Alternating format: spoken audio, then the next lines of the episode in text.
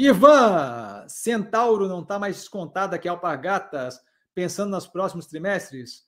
Parabéns pelo seu jeito simples de analisar. Muito bom. Eu fico honrado com as palavras, agradeço sempre as ordens. É, com relação a Centauro, a gente tem que pensar que são operações diferentes, certo? A Alpargatas tem uma parte de varejo, mas tem uma parte de, de, a parte de varejo deles é bem pequena, né? Eles têm uma parte mais vinculada a varejos. Então, assim, quando eu tenho aquelas gôndolazinhas, gândola, e Cassiano, aquelas gôndolazinhas é, dentro de supermercado, que eles chamam ali da parte de alimentação, eu não estou propriamente fazendo varejo, certo? Eu tô, eu tô, como eu tô como é, fornecedor do, do, do, supermercado, certo? Quando eu tenho loja própria, efetivamente, não é propriamente o business deles, não é propriamente o negócio deles, certo? E quando você pensa Centauro, é justamente o contrário. Tem uma parcela muito pequena de, de marca própria, que eu não acho nem que a fabricação deles, não tem que dar uma olhada, mas eles muito mais é, trabalham consideravelmente no varejo, na licenciamento de produtos, né? Se não me engano, eles estão aí com a parte forte ali da Nike. A última análise que eu fiz, inclusive, gostei bastante daquela operação, de modo que, e muito completamente vinculado a esporte, né? de modo que quando eu pego o comparativo, eu não sei se a gente consegue fazer uma comparação direta, certo?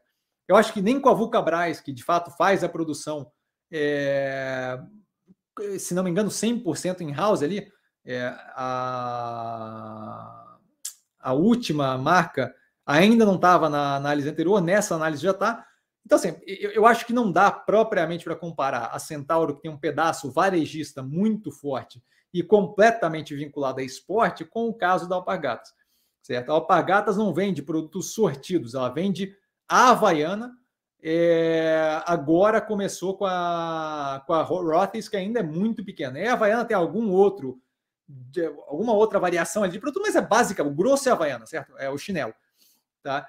Então, assim, tem uns acessóriozinhos, blá, blá, blá, mas assim, o grosso é o chinelo. De modo que eu não acho que é um comparativo muito sério, muito certo de fazer, certo? Acho que a Centauro, a, a, a, o grupo SBF ali da Centauro é o grupo que eu estava para analisar também. É que agora vai entrar uma bateria de análise do portfólio e eu dou preferência para análise do portfólio porque a gente está com dinheiro lá dentro, certo? Não vou dar preferência para ativo que a gente não tem dinheiro.